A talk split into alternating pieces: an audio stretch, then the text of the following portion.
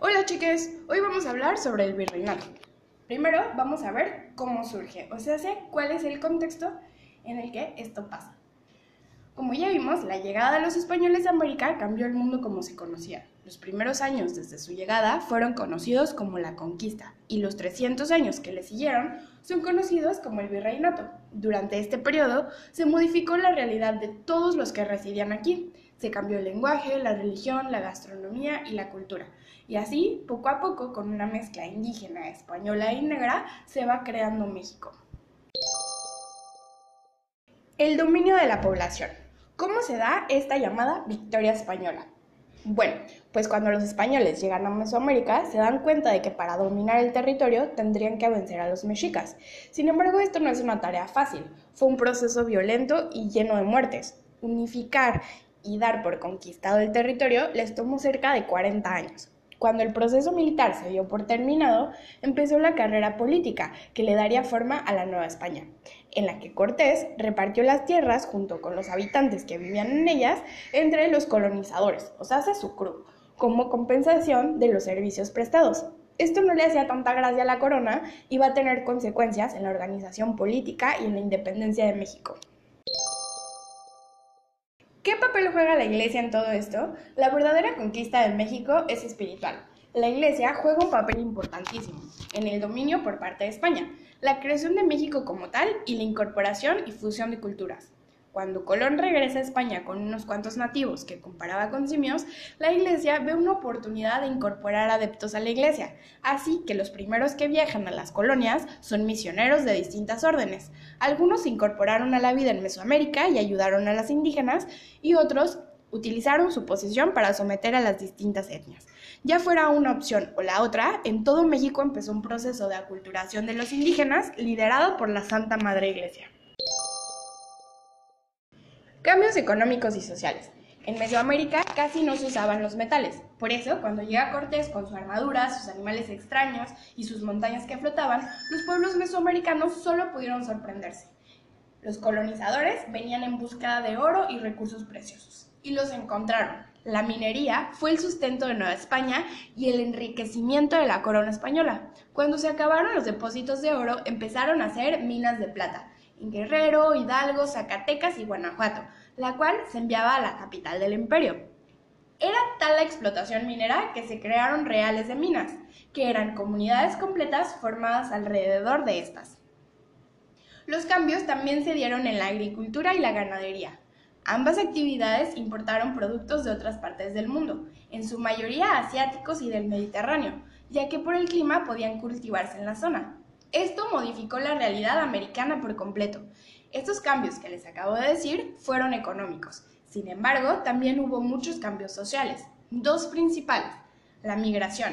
Llegaron personas de todos lados al Nuevo Mundo en busca de oportunidades y mejorar sus condiciones de vida. Y la muerte de los indígenas. Mientras que el mundo llegaba a América, las epidemias, trabajos forzados y maltratos ocasionaron la muerte de cerca del 90% de los nativos mesoamericanos. La consecuencia directa a este genocidio fue la esclavitud. Los europeos, en su mayoría portugueses y holandeses, se dedicaron al comercio de personas. Secuestraban personas en su África natal y las vendían en el Nuevo Mundo.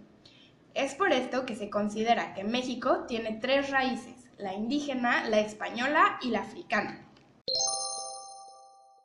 El virreinato de la Nueva España. Como comentamos al principio, durante la conquista, los españoles se repartieron la tierra, los recursos y sus habitantes como una acción militar, o sea, entre los ganadores. Sin embargo, en los años que siguen se tendrán que modificar las cosas, hasta llegar al virreinato. En un principio era la Real Audiencia quien mediaba en nombre del rey entre conquistadores y nativos. En 1535, Carlos V creó el virreinato.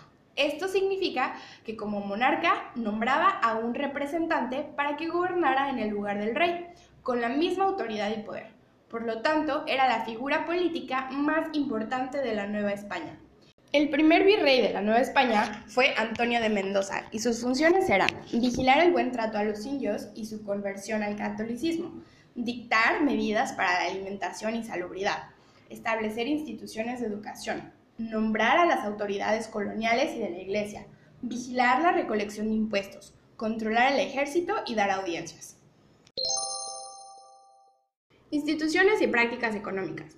Dentro de la nueva organización, el poder estaba dividido. Mientras que la corona ostentaba el poder, eran en realidad los conquistadores los que controlaban el territorio de la Nueva España, y para mantener y aumentar su poder utilizaban la encomienda.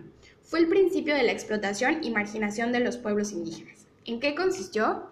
Los colonizadores se repartieron las tierras junto con los indígenas que vivían en ellas, y era su labor proteger, educar y evangelizar a los indígenas que vivían bajo su encomienda.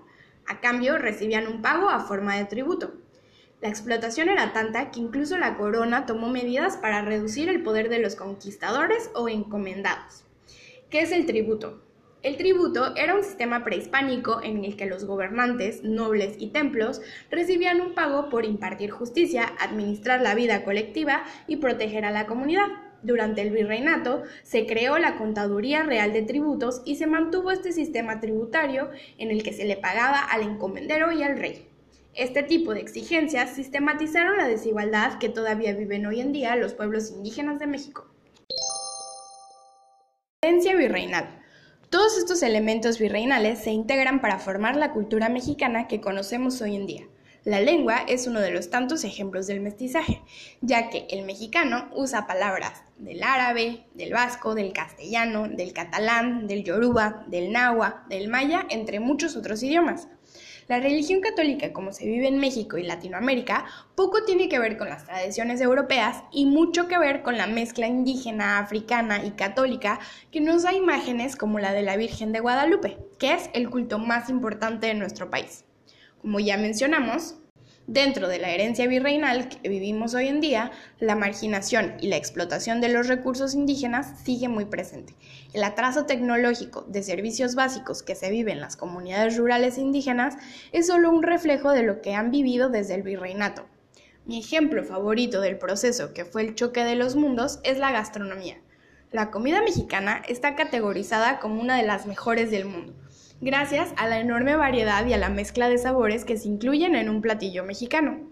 Durante el siglo XVI, los españoles trajeron animales que no se conocían en América, como las vacas, las gallinas, las cabras, las ovejas y los cerdos.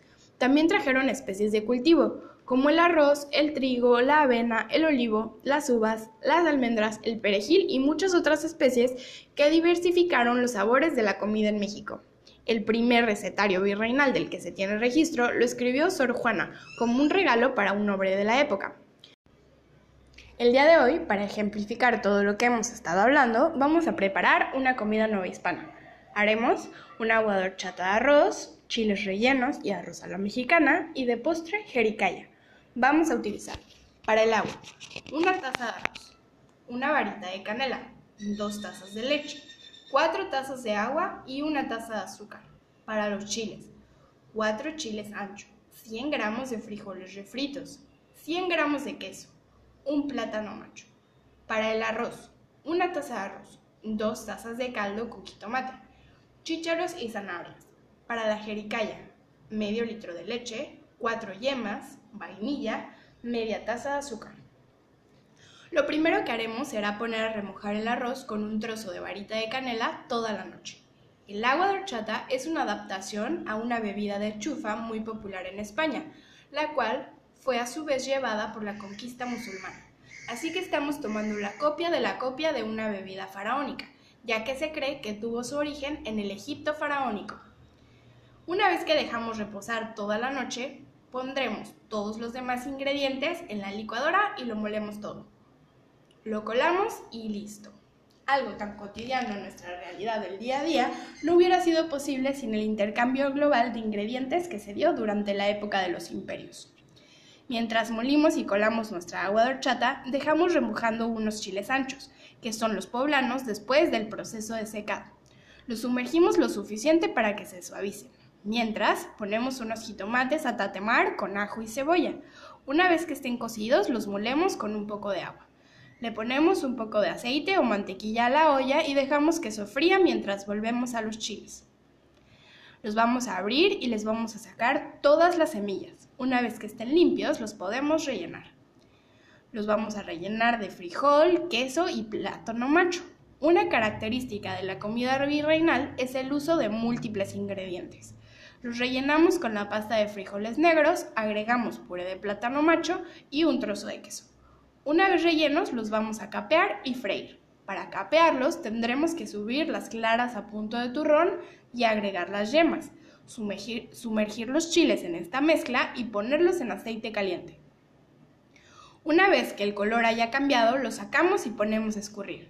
Los chiles rellenos se hicieron un platillo muy popular en todo el país. Hay múltiples recetas con distintos chiles, rellenos o caldillos. La mayoría de estas recetas fueron creadas en los claustros por las monjas y las indígenas que trabajaban en las cocinas. Así se mezclan los sabores indígenas y españoles, y con ello nace una fusión gastronómica muy variada y deliciosa. Para hacer el arroz, lo primero que hay que hacer es sofreír los granos en un poco de aceite. Ya que cambiaron de color, agregamos las zanahorias, los chícharos y el caldo con el jitomate. Lo tapamos a fuego bajo hasta que se evapore el agua y listo. No podemos olvidar que el origen del arroz es asiático, así que podemos ver cómo la mezcla de lugares y sabores se amplía en una sola comida. Para este punto ya tenemos listo el caldillo, los chiles, el arroz y el agua. Solo falta el postre. Para el postre seguiremos la receta de Sor Juana. Mezclamos los huevos con la leche, la vainilla y el azúcar. Ponemos la mezcla en pequeños moldes y los metemos al horno, a baño María. Como mencionamos antes, los españoles trajeron a América no solo productos agrícolas, sino ganaderos también. La leche y el huevo son importaciones coloniales y contribuciones asiático-europeas a la cocina mexicana. Y listo, con ustedes una comida típica del virreinato que ha llegado hasta nuestros días.